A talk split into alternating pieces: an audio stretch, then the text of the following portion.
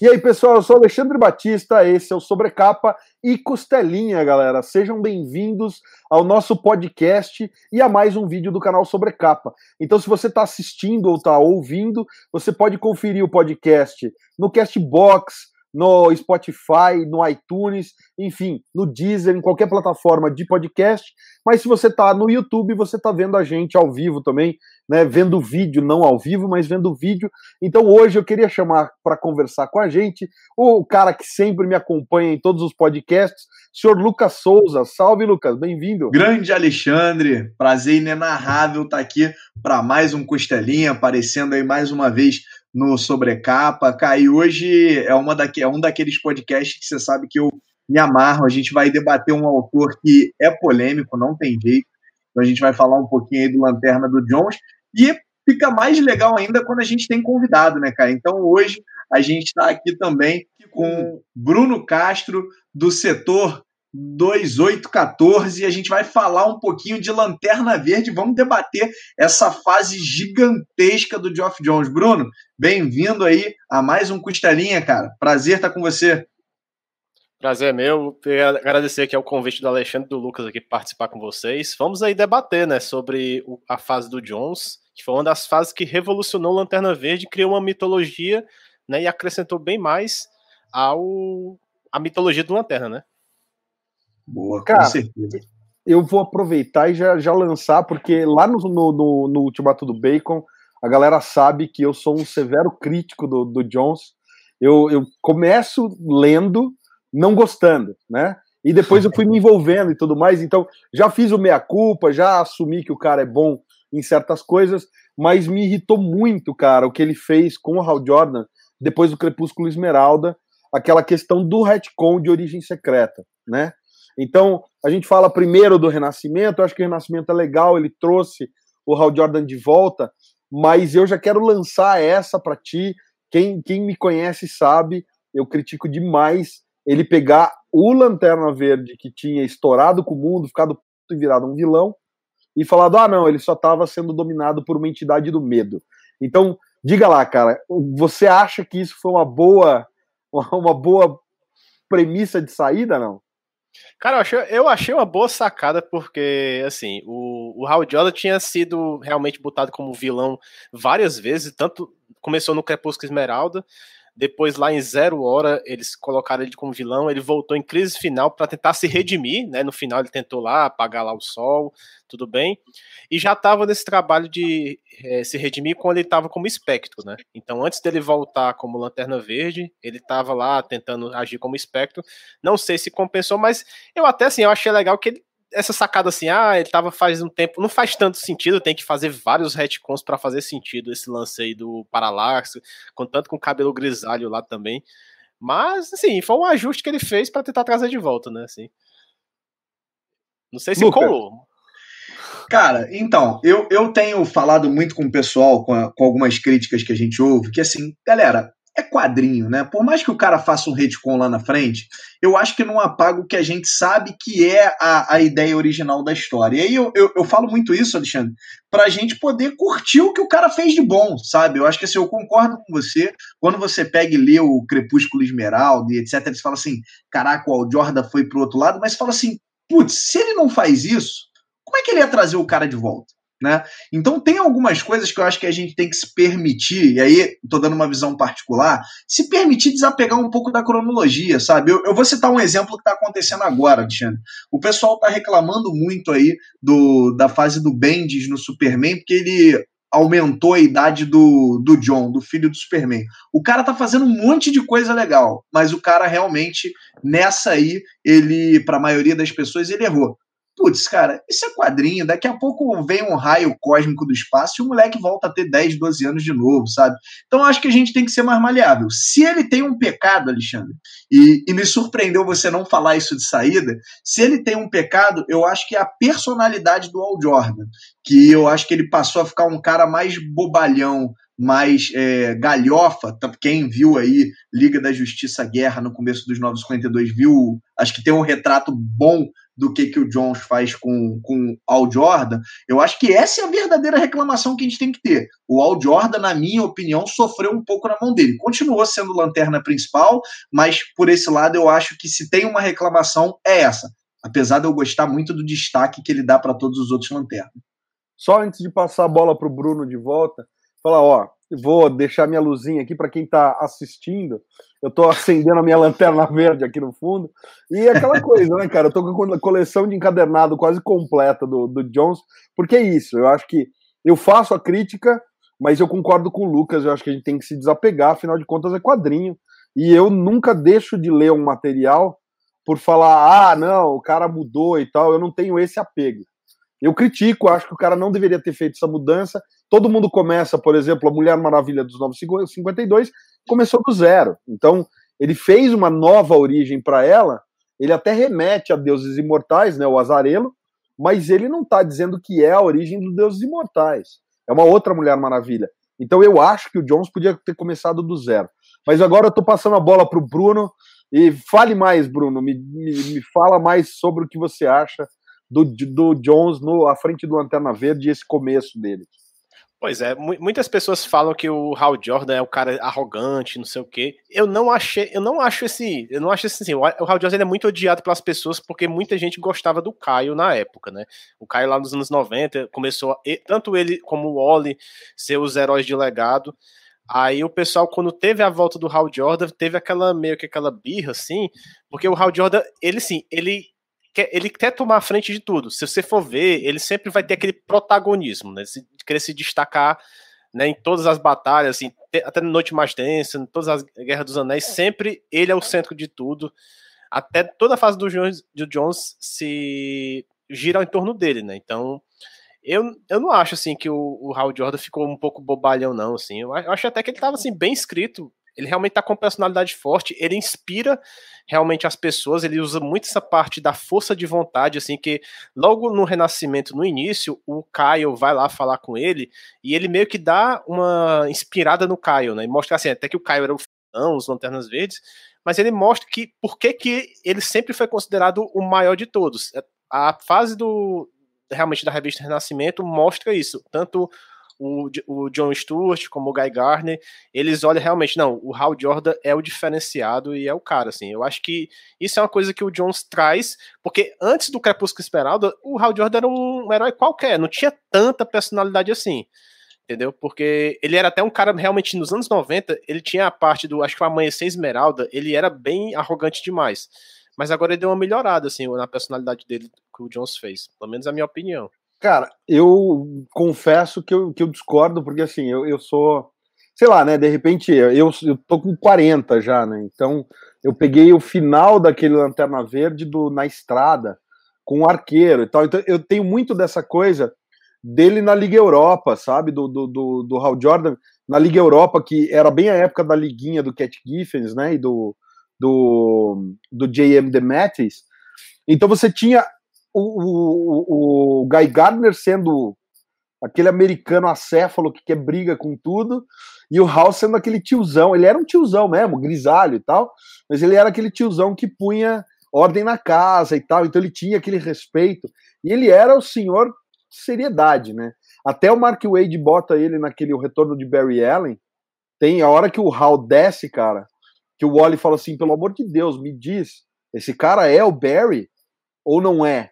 E dele falou assim, cara, eu tô sondando ele com o meu anel e o anel diz que ele tá dizendo a verdade. Então, assim, e é a melhor sacada, porque no final das contas não é o Barry, né? É o, é o, é o professor Zoom, né? Só que o professor Zoom tá com amnésia. Então, no final das contas, o Anel fez uma sondagem verdadeira. Então, assim, ele era o cara que era o juiz da balança.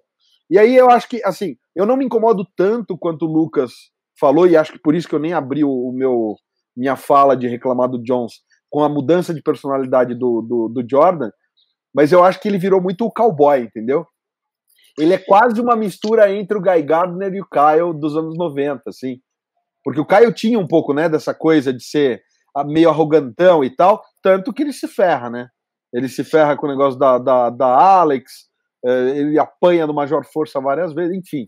Já tô indo para outros lanternas, mas fala lá, Lucas, tá levantando Rapaz, a mão aí. Então, o que que acontece, na minha opinião, tá? Eu acho que todos os lanternas, eles evoluíram para algum lado. Vamos, vamos pensar, você pega o Caio, o Caio virou lanterna branco, o Caio teve lá uma evolução, né? Acabou até depois ficando com. O pessoal apagou isso no começo do Renascimento aí, achou que ninguém tinha visto. Mas o Caio estava ficando até com a Carol Ferris e tal, então ele, ele tem o desenvolvimento dele lá.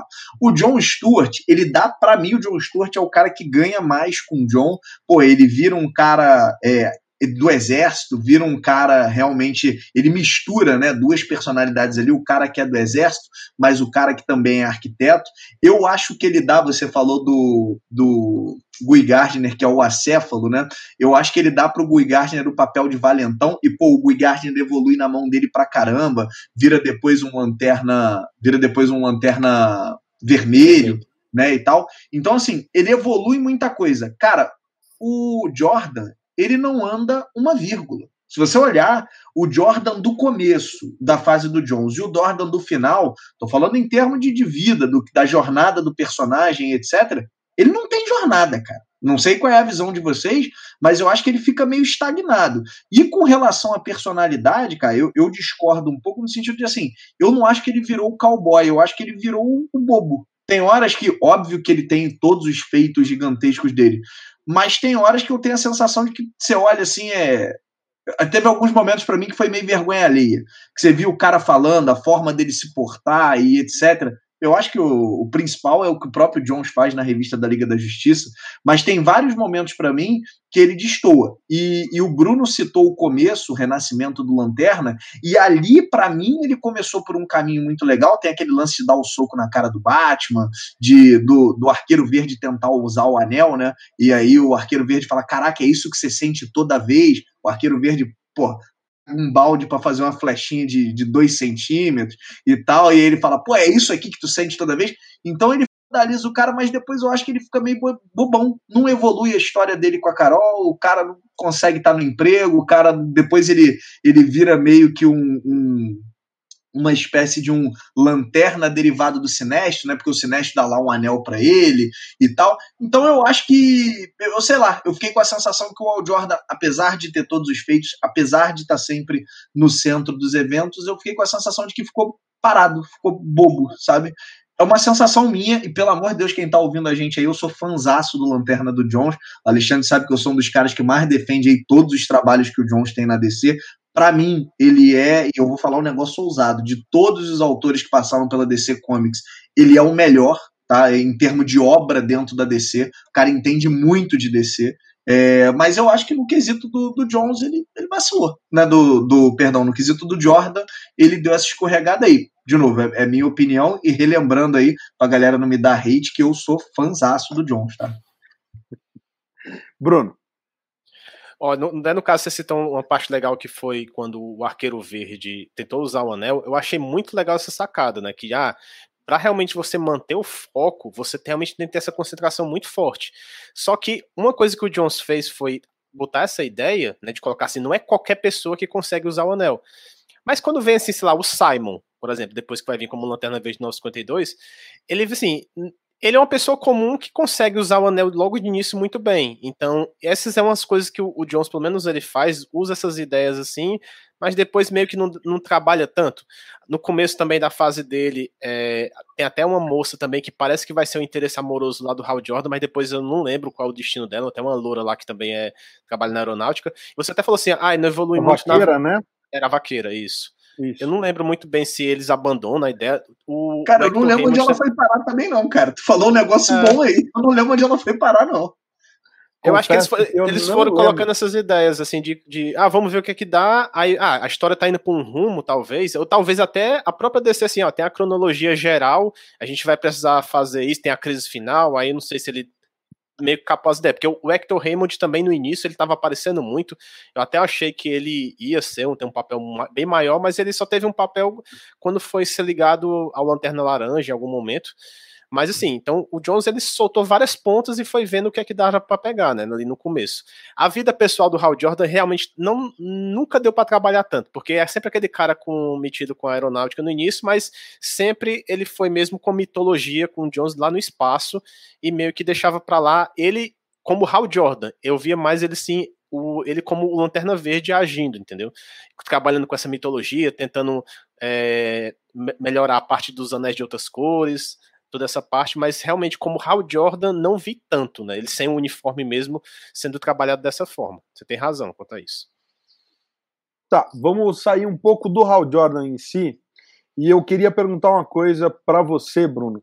É, a Panini publicou na época das mensais todo o arco, inclusive o arco do Tomás à frente da tropa, né? E depois vai, que eu acho que é o Patrick Gleason que desenha. E nos encadernados, a gente percebe que a Panini estava publicando as coisas da tropa, e aí chega num momento ali, mais agora pro, pro lado de noite mais densa, dia mais claro. Agora, noite mais densa, não, dia mais claro saiu os tains com a tropa. Mas com a tropa não, com o Lanterna, né? Porque o dia mais claro é aquela que deriva, é o Gavião Negro e tal, tal, tal, e daí é, o, com o Lanterna que a gente não tinha visto. Mas com a tropa, você acha que faz muita falta? Porque tem uma série de ideias que o Jones começa na mitologia com o Hal Jordan e depois é o Tomasi que desenvolve isso com a tropa. E o Panini não está publicando nos encadernados. Você acha que é uma falha? Você acha que é irrelevante? É, tanto que a última que eles ou lançaram, vão lançar agora, é aquela Guerra dos. Se não me engano, acho que é a Guerra dos Lanternas, se não me engano, que vem após o Dia Mais Claro, né? Mas realmente tem alguma, algumas partes que estava faltando. Eu não sei o quão essencial faz para a história. Realmente é que eles pegam os encadernados americanos, isso, isso aí mesmo aí os encadernados americanos e tentam fazer o mesmo formato só traduzindo.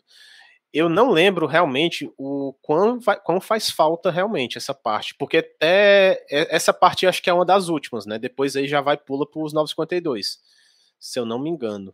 É, eu acho que tem uma é. HQ que é o Aftermath, né? Que é a Guerra dos Anéis. Isso, é, pronto. Que é depois Guerra dos Anéis, não, né? É depois da Guerra dos Lanternas Verdes, e aí 952. Daí já é, é Lanterna Verde Sinestro, Sinestro Lanterna Verde. Isso aí, isso aí. Que a Panini, pelo que eu vi no catálogo deles do mês passado, eles estão começando os 952 pela vingança do Mão Negra. Que me corrija se eu estiver errado, mas isso já é quase o final da fase do Jones, não? Não, não chega a ser final, mas eu acho não. que é, mas é mais vingança... no... Não é um pouco antes do, da ira do primeiro Lanterna? É tipo é que come, os nossos coisas começam assim, começa realmente o Hal Jordan, ele perde o anel, é, eles enfrentam nessa parte aí o Crona, aí ele perde o anel porque ele é banido, aí o Sinestro volta pra tropa, é, dá um anel, faz um, duplica o anel, dá pro Hal Jordan, e ao mesmo tempo o Mão Negra tá sendo recrutado com a tropa violeta, né? Aí ele vira, tem a parte da vingança dele, mas isso já depois inclui com o Mão Negra voltando a ser Lanterna Negra, vai depois o Hal Jordan volta a ser Lanterna Negra para enfrentar primeiro Lanterna. Então, essa parte, o nome Ira do, do. A Vingança do Mão Negra, eu não lembro exatamente se essa parte aí dos 952. Agora eu não tô lembrado do nome. Porque essa parte que o, que o Hal perde o anel é a última fase desse da guerra, que é nesse encadenado da guerra, termina justamente com o julgamento do, do Hal Jordan. Ele perde, se ele perde o anel aí, já não. É a última, é a última página. A última página é ele tá sem. 52 depois, é. é ele Isso. sem o anel. Tem que ver o que. E o Sinestro sendo reintegrado à tropa. Tá? Pronto, é exa exatamente é. aí que começa o 952. Tem que ver é, o que, que, a Panini vai jogar aí, porque às vezes a Panini bota, escolhe o nome, né, de uma. De, junta dois encadernados, escolhe um nome e coloca tudo lá dentro junto, né? Então acho que não, não sei se dá para dizer que ela não vai publicar, não. De repente ela juntou mais edições. Pode ser, precisa olhar a descrição no, no guia do que sai na edição, na edição, né? Porque eu acho que Sinestro Lanterna Verde era um nome sensacional, né, cara? Eu acho que seria bacana também, cara. Ou imagina um encadernado sinestro, dois pontos, Lanterna Verde. É, é Enfim. É mas, a, mas a Panini realmente só lançou em mensais essa parte? Não chegou a lançar tipo um encadernado de oito edições, capa dura do Lanterna, não, né? Aqui, não, não, não, não, não, Só, só na, na mensal mesmo. É, eu, eu acho que eles não vão lançar, eu tô achando. Eu acho que eles vão meio que ignorar 952 e já vão meio que lançar, em, se for lançar encadernado, vai ser do Morrison para frente. Na verdade, não, eu, já está anunciado no já tá? catálogo tá? ah, do mês então. passado esse A Vingança do Mão Negra E o desse mês. Agora, uma pena eles não estarem lançando a fase do Tomasi, cara, porque apesar dela não influenciar tanto na história, e não influencia mesmo, né? A fase do Tomasi ela tá sempre tangenciando ali, falando dos outros lanternas, dando espaço para os outros lanternas. É, cara, eu considero ela. O, o Tomás talvez não tenha trazido tantos conceitos quanto o Jones. O Jones, para mim, ele ganha, porque, putz, o cara vem com todas as cores do anel, o cara vem com o primeiro lanterna, o cara vem com lanterna alfa, o cara. A quantidade de conceito que ele traz para mesa é um negócio assim assustador. E eu não tô me lembrando de nenhum conceito dele ruim. Né? Então, acho que por isso ele ganha. Agora, a tropa mesmo, a, a, a história do Tomasi, cara, era uma puta história policial do espaço. Era um negócio assim, é, realmente fora da curva. Eu, eu acho que a galera aí que, que não tá comprando os encadernados, se realmente a Panini não, não lançar, meu amigo, corre atrás da mensal, porque vale a pena. Eu acho que vale muito a pena. Ali, é, foi quando o Tomás me chamou a atenção pela primeira vez, só que o Tomás acaba, coitado, era sempre o cara que ficava no título derivado e a galera não olhava muito para ele, né? Então ele ficou com a tropa, depois ele fica com Batman e Robin, que, porra, é sensacional, só que ele foi ofuscado pelo Scott Schneider. E pelo Grant Morrison também, né? Exa é, exato, exato. Ele fica ali ofuscado, mas o título dele, por nos 952 é sensacional. Ele, ele é o cara que lida com toda aquela cagada da morte do Damian e tal. É ele que conserta essa porcaria e cria lá a Hellbat, né, a armadura do Batman sinistrona, dá vida de verdade a ela. E o cara só foi ganhar destaque mesmo no Superman. Mas isso aí que ele faz no Lanterna, cara, se tu lê, é um negócio assim, eu particularmente babo tanto quanto o Babo com a fase do, do Jones, né? Eu acho que ele dá espaço para os outros personagens. Enfim, só um adendo aí para a galera que está comprando encadernados. Se a Panini não lançar, eu acho que vocês vão, vão perder um treco muito bom aí. Ó, só para falar. Foi... Desculpa, pode falar. Não, não, desculpa. É o Lanterna Verde, o fim, que está no catálogo de novembro, dezembro da Panini. Diz aqui que vem com Lanterna Verde, o Green Lantern número zero, né? Que é aquela que, que a gente vê o Simon ganhando o anel, e Lanterna Verde Green Lantern de 13 a 20. Então eu tenho que olhar na do mês passado, no catálogo do mês passado, porque eu acho que talvez então esse A Vingança do Mão Negra seja da 1 até a 12. Isso. Eu vou dar uma olhada aqui, porque é o que está anunciado, galera. É, faz, faz sentido, porque o número 0 era o número 13, na verdade, né? A DC lançou um ano e depois veio com zero, acho que foi isso. isso Exato. Isso. Então, se não se for, é exatamente isso que eu falei do, do Mão Negra mesmo. E outra coisa que você falou até assim, dessa parte do encerramento do Jones, é, Lucas, é, é, que assim, que até no final mesmo, eu não entendi por que, que eles fizeram isso. Eles colocaram até um futuro, né? Que com todos os lanternas verde, o que é que vai acontecer daqui a não sei quantos anos, que tá lá o Hal Jordan casado com a Carol. É tanto que nessa época até falou que tava com. Ela tava no relacionamento com o Kyle, mas depois realmente falou que abandonou. Aí tava falando assim, todos estão vivos, né? Todos os lanternas lá estão agindo. E ali foi a primeira vez que eles deram um, meio que um, um spoiler que a Jessica ia virar lanterna verde lá, até com o Simon. Ou seja, mas eu não sei assim para que, que ele, ele fez isso. Realmente, ah, eu quero um, um especial para mim por ter feito toda essa coisa do Lanterna. Mas daqui a pouco vai que a DC faz outro reboot e isso aí nada acontece também. Não sei se realmente vai valer aquele futuro. Porque a DC ah, nunca chega. É, nunca chega nesses, nesses futuros. a gente nunca vai ver esses personagens velhos, né? Sempre eles vão estar tá jovens, ou então rebuta e vai estar tá jovem de novo. Então... Pô, mas eu, eu acho que ele mereceu, cara, porque eu vou te falar, ele pegou, por mais que eu, eu sou um cara da década de 90, então assim, eu não tenho como o Alexandre, talvez como você, Bruno, eu não tenho muito apego ao Jordan, não. Para mim, o, o Lanterna Verde é o Caio e o Flash é o Wally West e dane-se o resto. Né? Então, assim, eu tenho apego a esses caras.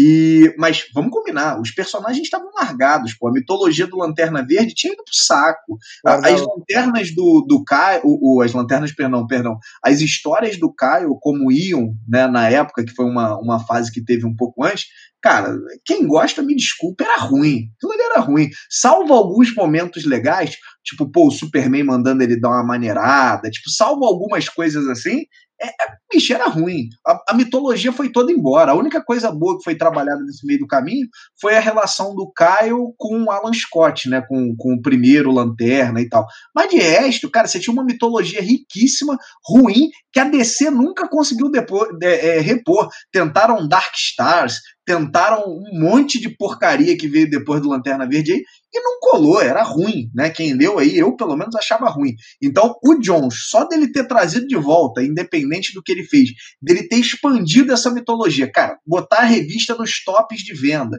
fazer o Lanterna Verde, que era um personagem abandonado, chegar a ganhar até série animada. Tudo bem que não foi pra frente, mas teve lá o Green Lantern Animated Series.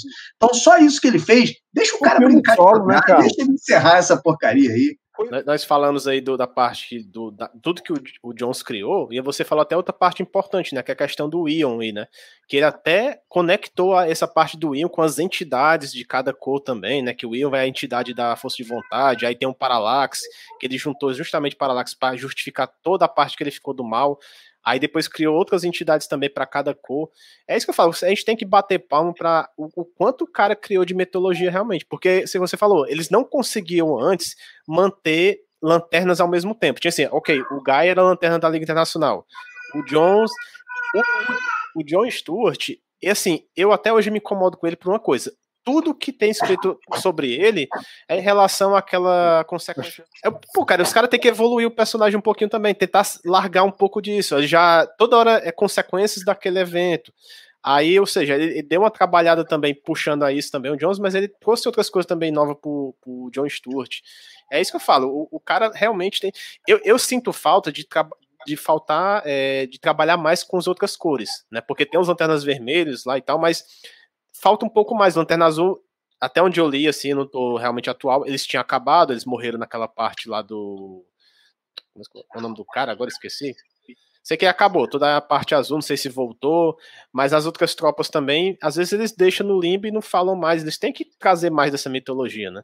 É muita coisa, né, cara? O cara criou é. tanta coisa, ficou tanto personagem que ficou difícil até de, de você controlar. Posso te falar, cara? Isso é o que acaba acontecendo com os quadrinhos. Você pega aí, vamos, vamos pegar um Batman, vai. Verdade. Você tem lá, tipo, acaba acontecendo isso. Você, fica, você cria um monte de coisa, fica o personagem principal, e aí um monte de coisa maneira fica de lado. É, você falou um negócio legal do John Stewart, cara, é, e a gente tava falando das fases anteriores que eram ruins ruins, né? Bicho, teve uma passagem, eu não vou me lembrar quem foi o autor agora, que o John Stewart estava na cadeira de roda porque ele se culpava por chance. Eu falei, caraca, de novo, bicho, os caras voltaram nisso de novo.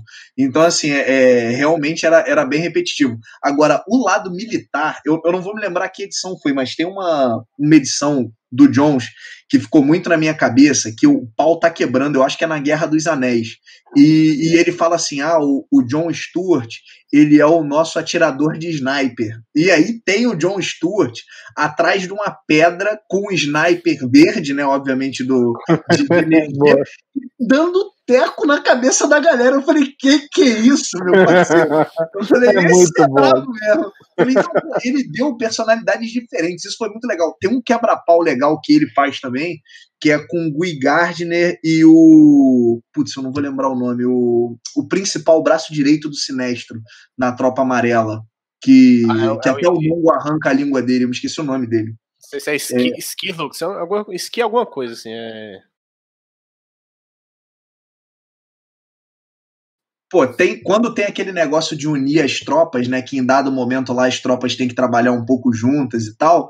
É, pô, tem um quebra-pau entre eles dois que é maneiríssimo, e no final um ajuda o outro a levantar e depois eles vão tomar cerveja. Aí você fala assim, cara, é isso. Ele conseguiu fazer algo que, que os autores têm dificuldade, que é diferenciar os personagens. Pô, vamos combinar, até a chegada aí do. Se a gente for pensar, até a chegada do Damian, os próprios Robins, à exceção do Jason Todd, não tinha muita diferença. Você olhava assim, às vezes o pessoal tentava dar um ar tecnológico para o time e tal, mas era tudo muito parecido. Para mim, ele conseguiu definir personalidade de uma maneira assim excepcional, cara, excepcional mesmo. E só puxando uma coisa também que você está falando aí, assim, outra coisa que a gente não comentou é a questão dos vilões. Você sabe que o Jones também sabe escrever muito bem os vilões e o Sinestro deixou de ser aquele vilão lá, realmente um lanterna verde lá, rival do Hal Jordan, para ter toda a criação da mitologia dele. Ele realmente é meio hoje que um anti-herói, eu acho, o Sinestro, que ele deu toda essa bagagem lá com o planeta dele, com a, até que ele namorou a, a irmã do Abinsu, depois teve outros, outros amores também. Toda a parte de criação da tropa, com esse, esse essa briga aí com os, o braço direito dele e tudo, foi muito bem feito. Hoje o Sinestro é um personagem riquíssimo e antes era um cara qualquer coisa, assim. Não tinha muita personalidade também quanto a isso. Mas isso aí ele já, ele já mostrou que ia fazer no começo do Renascimento. Não sei se você lembra, tem uma hora que eu acho que o Arqueiro Verde tá falando com alguém e ele fala assim: ah, o Guy Gardner sempre debochou de todos os meus vilões, mas nunca é. do Sinestro. Ninguém debocha do Sinestro. Aí você fala assim: opa, peraí, vamos ver o que ele vai fazer com o Sinestro aí. Então ele já, já, já dava para ver que ele tinha um apreço especial pelo Sinestro. Sim, dava para ver desde, desde o começo mesmo. Outra coisa que eu ia perguntar é a respeito de eh, amarra quando o Jones deixa todo esse trabalho, porque então a gente tem lá, né? Tem Renascimento, daí vem sem é, Origem Secreta, Sem Medo, Vingança dos Lanternas Verdes, aí vem a Guerra do, dos Anéis, que é a Guerra Sinestro, né? É, Lanterna Verde contra Lanterna Amarelo, e aí a gente entra no Ira, é, Ira dos, dos Lanternas Vermelhos, Agente Laranja, e aí por fim Noite Mais Densa, Dia Mais Claro, Guerra dos Lanternas Verdes e aí 952. E aí lá na frente, o Jones entrega depois da ira do primeiro Lanterna, ele encerra a participação dele, mas a gente ainda tem um chão de, de 952 aí até o Renascimento. Você acha que essa passagem do Jones para é, que foi o Venditti, é, Venditti, né? O Robert Venditti foi, foi né? amplamente prejudicada por uma porcaria chamada DCU. E ali é, ele tem ali mais poucas edições de Verdade. 952 e depois vem o DCU, que salvo engano, não sei se algum de vocês acompanhou, eu eu infelizmente não consegui suportar até o final, o Al Jordan perde o, o, anel e aí começa a usar uma manopla feita de energia, meu irmão, um treco e, e, andar numa nave espacial. Aquilo tudo que aconteceu lá no DCU, né? Com o Superman andando de moto, com o Bate-Coelhão, enfim, uma péssima ideia que ali, meu amigo, podia ser é, qualquer um, que podia ser até o próprio Jones, que eu acho que não ia dar muito jeito, não. Eu acho que o Lanterna ele só volta a melhorar mesmo no começo do Renascimento. Tá? Eu acho que ele fica meio perdido depois da saída do Jones. É, na minha humilde opinião, as histórias que vêm ali depois não são boas, e aí quando entra o Renascimento e, e o Vendetti assume, aí ele consegue trazer muita coisa de volta, ele, ele até começa, o, o começa fazendo quase que uma, que uma nova guerra com o Sinestro, aí o Sinestro chega a dominar boa parte do cosmo, então assim, é bem legal, tá? Mas a passagem de bastão ali, cara, foi sofrida. Foi sofrida. Não, não, só corrigir, eu fui conferir aqui, o Vendetti entrou realmente no 952 a partir da revista 21. Então o John sai Nossa, na 20 com a, com Ira pela Lanterna. Ele, ele, então ele é o Vendetti mesmo que pega. Então, irreconhecível. Então Deus abençoe o que ele fez ali, não sei o que aconteceu, se ele tomou uma cachaça boa, o que, que deu nele ali, que depois do renascimento parece que é outra pessoa, cara. Às vezes é direção editorial, né, Lucas? Às vezes o, artista Pode não ser. tem muita opção, cara. Às vezes Pode é direção ser, editorial, não tem como. Não, não tô nem entrando na parte do DCU, cara, mas na, logo quando ele assume depois. É porque assim, o Jones ele fecha tão bonito que o que vem depois é, é difícil, né, cara? É igual você falar assim: ah, acabou Dragon Ball Z, agora eu vou ler Dragon Ball Super. Cara, tinha acabado, precisa, né? Então você fica meio que com aquela sensação. Talvez seja isso também, né? A gente, como leitor ali, naquela de tipo, putz, tava tão legal, né? né, continuidade aqui, mas eu tô impressionado, cara, não sabia que era ele não, porque eu li ali, eu fiquei tô assustado agora que vocês falaram ele. Vou até reler com o coração mais aberto para ver se eu mudo a minha opinião aqui. Uma coisa, assim, eu comecei a ler, eu parei mais ou menos na edição 30, eu queria saber exatamente em que fim deu essa parte que ah, os lanternas verdes têm uma fonte de limitada de energia, todos os lanternas, na verdade, né? Aí eles têm que parar de usar energia, só os lanternas podem usar. Eu não sei se depois eles abandonaram essa ideia, que até o, o Caio se sacrifica, mas não, não, acaba não se sacrificando e tudo. Nem sei como é que ficou isso aí. Cara, eu vou te ah. confessar que eu não me lembro como fechou isso, não, mas eu acho que logo depois vem o, o DCU, e aí é quando o DCU entra, ele abandona tudo que estava sendo. Basicamente abandona tudo que estava sendo feito antes. Mas eu, eu lembro. Então, isso para mim é que pegou, né? Você falou agora um negócio para mim que foi perfeito, perfeito, Bruno. Os caras estavam usando aquela porcaria há 500 milhões de anos. O Al Jordan tenta refazer uma cidade, né, construindo é, Estrela da Morte com anel, o pessoal fazendo cacete. Aí, de repente, e não, agora a reserva de energia, que a gente nem sabia que existia, tá pequena, vai dar ruim e tal. Eu, eu, talvez tenha sido isso que me deixou com a impressão ruim, que a premissa para mim já não era legal. Mas eu vou te falar que eu, eu não me lembro como termina, mas não é nada memorável, não. Acho que tu não perdeu muita coisa, não. É, é, lembra o nome do cara? É o Helic, que é um cara que vem de outro, outro universo paralelo, não sei o que, que perderam lá a, esgotaram a fonte de, de energia das cores e, e, o universo acabou. E deixa eu só dar um adendo que a gente falou do Tomás, eu esqueci de falar. Essa parte Não também de ele construir o Kyle Rayner como lanterna branco foi todo na conta dele, né? Porque ele realmente que deu todo esse esse up no, no Kyle Rayner. Que ele, assim, o Kyle Rayner, ele era realmente o lanterna verde principal dos anos 90, mas depois, realmente, com a volta do Hal Jordan, e ele, ok, ficou lá tendo trabalhado de, é, de ciclo secundário, mas ele realmente separou e criou um. Foi, foi seguir o caminho dele, né? Eu achei bem legal como eles fizeram isso, assim, de dar um caminho pro Caio que, que ficou interessante, né? Que é, ele também virou um cara muito poderoso com esses anéis aí e virou aquilo que realmente o pessoal chamava ele na década de 90 de o herdeiro, né? E quando você pensa ali no papel que ele fica de ter a tropa branca, que é a continuidade da harmonia, você fala, é, realmente, o cara é o, é o herdeiro. Eu acho que foi um caminho bacana. E eu achei ótimo, você falou de como o Jones amarra o Ion. Salvo engano, quem assume o papel do Ion é o Sodan Yacht, né? Que é aquele lanterna. Tem super, eu esqueci o nome da raça que tem os mesmos poderes. Daxamita. Daxamita, que tem os poderes do Superman no sol amarelo. Então, ele desprende realmente o, o, o Caio da, da tropa. Ele fala, cara, ó, todos os papéis que você podia ter na tropa, já tem alguém fazendo, meu irmão, vai ter que buscar outro caminho. Então, acho que foi, foi bacana e ele explora muito a relação do Caio com o Guardião, esqueci, acho que é o Ganted, não é? Que o, que o uhum. Caio tem um, um apreço lá maior, que eles têm um relacionamento. Sim. Então ele explora essa proximidade também com o Guardião. Eu, cara, eu, eu, acho que ele, de uma maneira geral, a gente falou aqui de alguns vacilos aí, né? E, e, aí você vê, mesmo que a gente acha que é vacilo, a bola é dividida, a gente não, não concorda. Eu acho que a fase dele é, para mim, inteira boa. Eu só tenho uma passagem que eu detesto, que é o dia mais claro, cara. O dia mais. Se tem alguma coisa ruim nisso tudo, na minha humilde opinião, é o dia. Até porque ele criou uma puta expectativa com a noite mais densa. Você falou, caraca, não sei o que. Aí veio o dia mais claro que, sei lá, no fim das contas, eu acho que não, não fez muita coisa. Trouxe as tropas. Não, trouxe o Constantine meio capenga pro universo DC, lembra disso? Que no final ali tem atrás. E que você fala assim, Tá, mas o que, que, você vai fazer com o Constantine aí? E a DC não sabe até hoje o que, que vai fazer com o Constantine ali. Trouxe o monstro do pântano de volta, né? Porque o monstro do pântano já não era falado há muito tempo no universo DC, mas também traz ele de volta, não usa bem. O monstro do pântano só vai ser bem usado pelo Jeff Lemire lá nos 952, que aí tem uma fase realmente que é legal.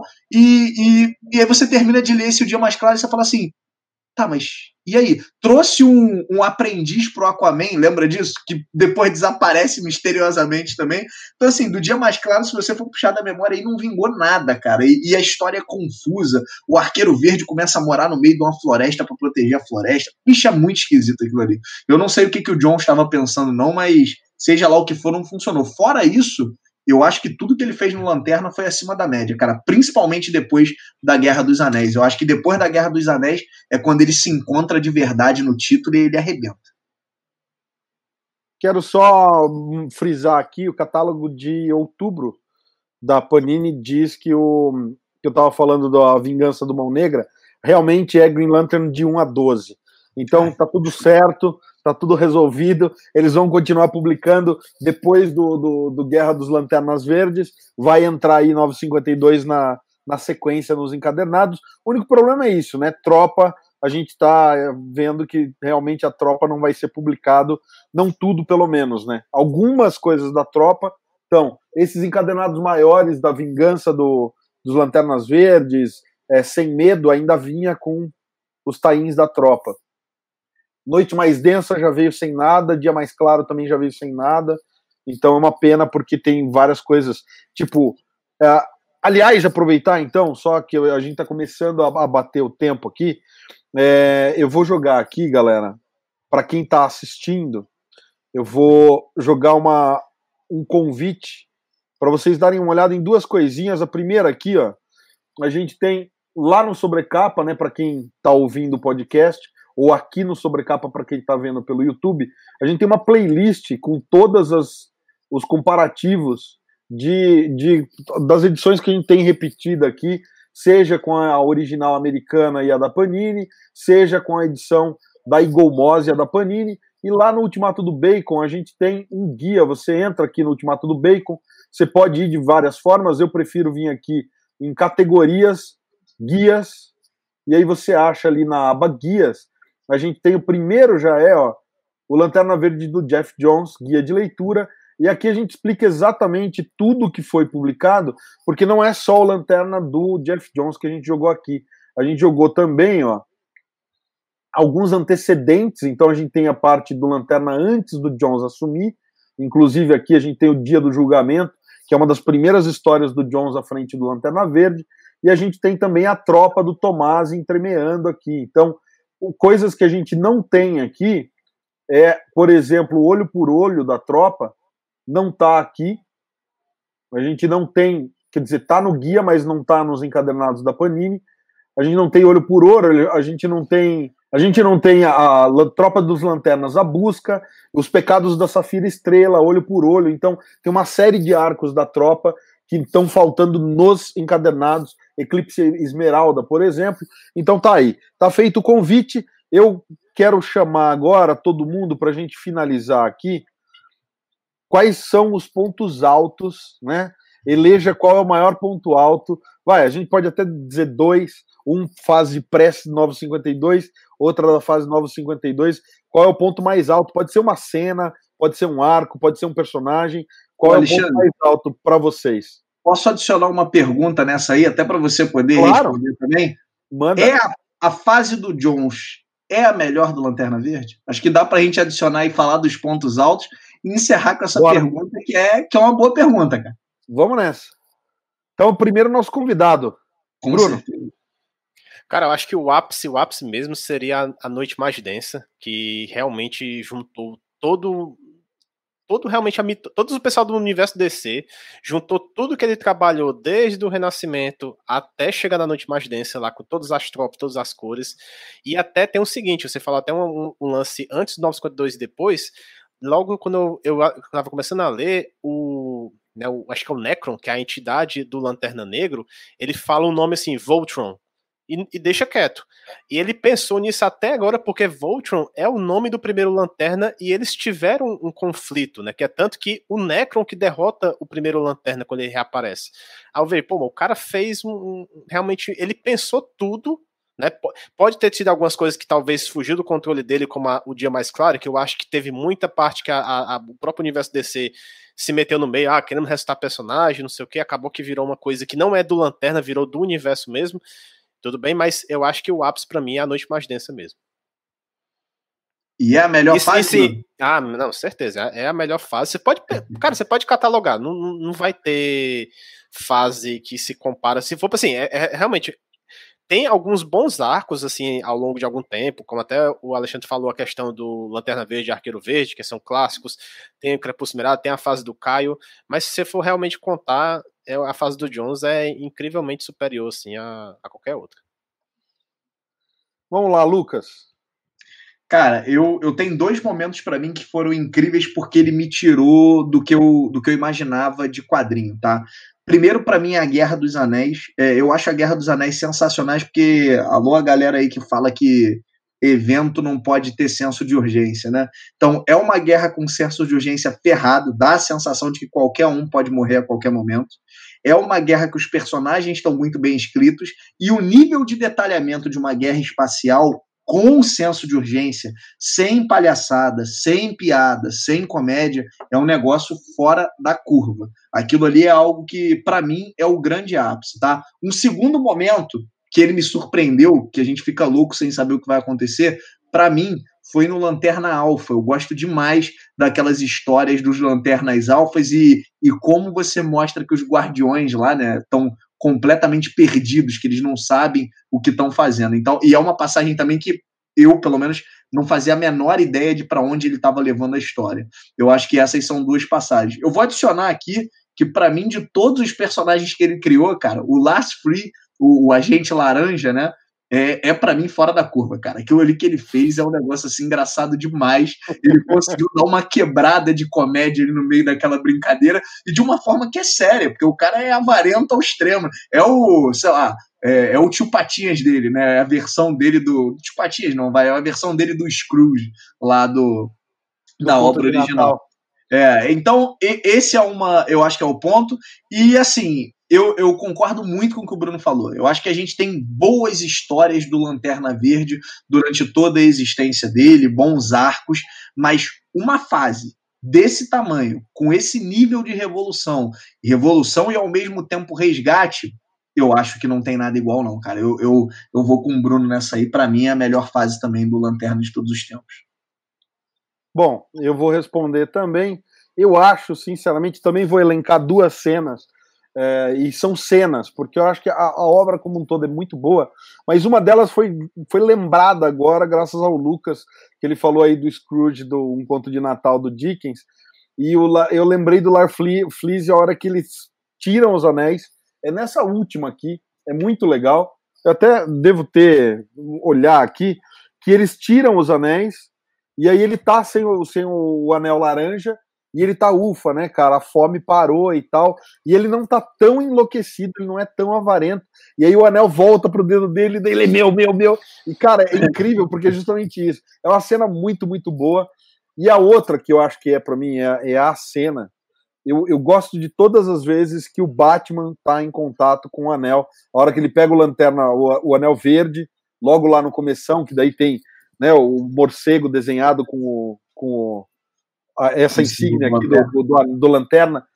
Mas eu acho que a mais legal é a hora que o, a tropa sinistra está recrutando, e aí chega assim: Bruce Wayne da Terra, você tem poder é, de instilar muito medo. Ele sai, e o Anel sai com medo, assim, o Anel fugindo do Batman, cara.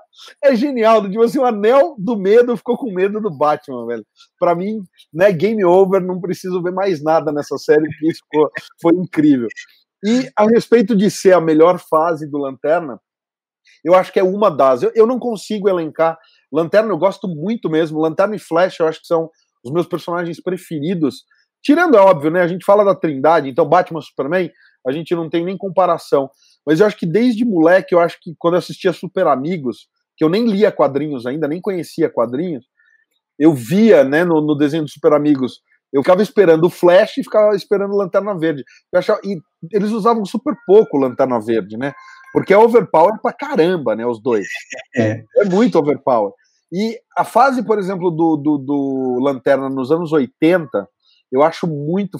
Porque justamente depois do Na Estrada, lá com o arqueiro. Porque eu, eu não consigo chamar a fase Lanterna Arqueiro de uma fase do Lanterna a gente tem muito pouco contato com, a, com, a, com os guardiões, muito pouco contato dele no universo, né? Em geral. Ele tá ali meio de férias, passeando com o arqueiro. Então é uma coisa meio. Eu acho que é fora do cânone dos dois personagens. Eles estão realmente fazendo uma parada ali em dupla. Só que quando ele volta, o vazio que fica dessa viagem existencial dele, os caras souberam trazer, mesmo sendo na liguinha que é mais cômica e tal, o, o Hal tem muito essa coisa do ele tá tentando se encontrar como pessoa. Porque o arqueiro chacoalhou a cabeça do cara, falou, mano, você se acha o bonzão, você acha que você é tudo isso, mas você não tá olhando a realidade da, da galera aqui e tal. E isso culmina lá no Crepúsculo Esmeralda, porque depois disso tudo, ele volta para a tropa, ele se reinsere na tropa e ele começa a ver que ele tem essa postura de líder e ele fala: Não, então peraí, e ele tá se retrabalhando como pessoa. Quando ele se encontra, cara, ele vem para a Terra e destruíram a cidade dele, morreu todos os amigos e toda a família. Então, assim, eu acho uma fase muito. O problema é que não foi publicado no Brasil do jeito que deveria. Então a gente não conhece, o leitor brasileiro não conhece muito essa fase. E é uma fase boa demais. Daí vem esse esse daí vem o Kyle, que eu acho que o Novo Amanhecer eu acho muito muito forte tudo que o Ron Mars fez eu achei muito forte. Então, essa todo o Crepúsculo Esmeralda e a morte da Alex na mão do, do Major Força, toda a, a, trajetória do Caio, aquele começo do Caio, cara, é incrível. Quando o Ron Mars para de escrever o Caio, aí degringola, daí vem Noite Final, aí vem aquela bagunça toda, daí. E são duas fases que eu acho muito boas, a do, dos anos 80 e o começo dos anos 90. Mas eu acho, sinceramente, cara, que o Jones fez coisas históricas aí ele mudou o cânone de um jeito que, meu, só pondo o maluco do Grant Morrison mesmo para chacoalhar de novo a estrutura, sabe? É, é isso aí. A gente quer aproveitar, então, inclusive falando de Grant Morrison, vocês leram Grant Morrison? Lucas, você leu? Bruno leu? Cara, eu não li ainda essa fase do Grant Morrison, que eu tava realmente pegando tudo desde o Jones. Eu tô realmente agora quase no final dos 952. Eu quero realmente, porque eu estava catalogando é, um material para fazer um meio que um livro dos lanternas. Aí eu meio que estava querendo pegar toda essa fase. Aí eu tô quase, eu tô chegando no Renascimento e assim chegar agora na fase do Morris que eu tô muito curioso, que tá até dividido por temporadas. Tô até curioso para saber se é um, meio que um arco, aí ele fecha o arco, vai para outro. Tem essa parte da volta do Dark Stars e eu tô bem curioso para ver como é que faz, né, isso aí. Rapaz, eu, eu li tá, o, a fase do Morrison, é muito diferente, é outro caminho, né? O Morrison é. Eu acho que todas as obras dele, de uma maneira geral, elas são polêmicas, né? Então tem um, Acho que tem um negócio ali de ame ou deixo, né? Mas esse negócio de temporada aí, cara, eu acho que agora vai virar mania isso, porque Justiça Jovem tá assim, Naomi tá assim, né? Eu tô falando da Justiça Jovem em revista, tá? Eu acho que isso aí é a nova modinha de chamar de temporada. Enfim, eu não curto, espero que não pegue, mas eu acho que, Alexandre, vai valer a gente bater um papo sobre esse Lanterna do Morrison, hein? Eu acho que é a próxima grande papo que a gente tem aí para bater com o Bruno, com você, a gente falar desse Lanterna do Morrison aí. Cara, concordo. Fica o convite aí, Bruno, para você ler o Morrison e quando você tiver conferido, você dá um toque para a gente a gente marca uma conversa do Lanterna do Morrison, porque é o que o Lucas falou. Tem muita mudança, tem muita mudança mesmo, mas ao mesmo tempo ele mexe, cara, com coisa das antigas, ele mexe, porque o Morrison faz isso, né? Ele fez isso no Batman, de pegar coisa dos anos 50, anos 60, e ele joga coisa, cara, para frente. Então, assim, o Batman, do, o Lanterna Verde do Morrison, para mim, é também, assim como o do Jones, uma das grandes fases do Lanterna que não dá para perder.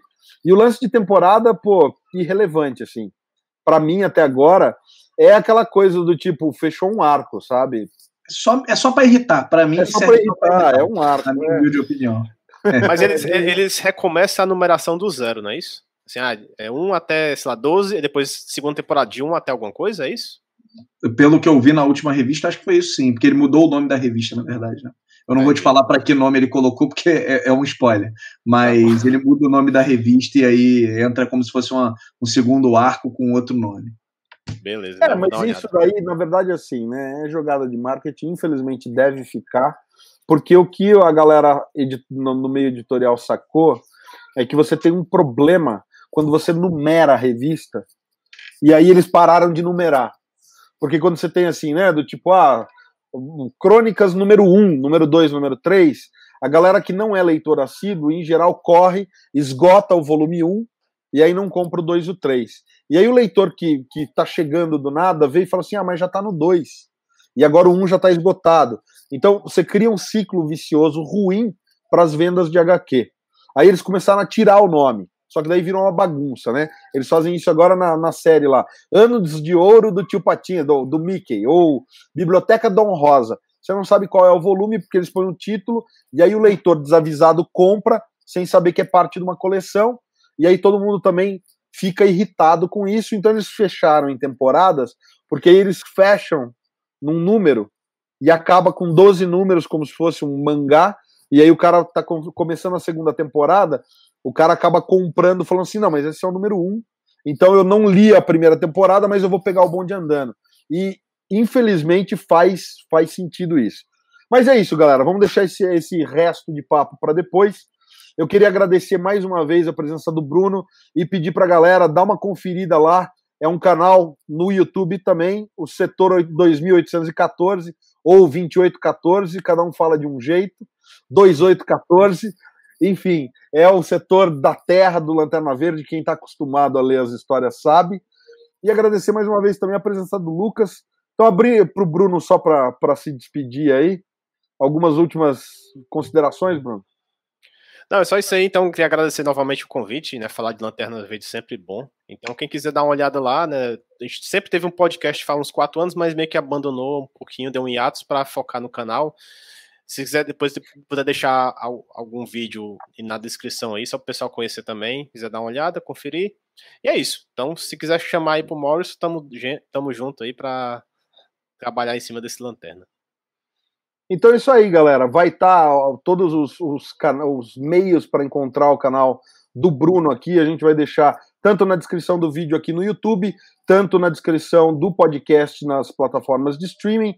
E é isso aí. A gente agradece a audiência. Toda segunda-feira tem costelinha novo e se liga lá no YouTube, sempre tem vídeo novo no canal. Confere os outros vídeos do canal, a gente vai vou colocar o pop-up aqui. E é isso aí. Valeu mais uma vez, galera. Até.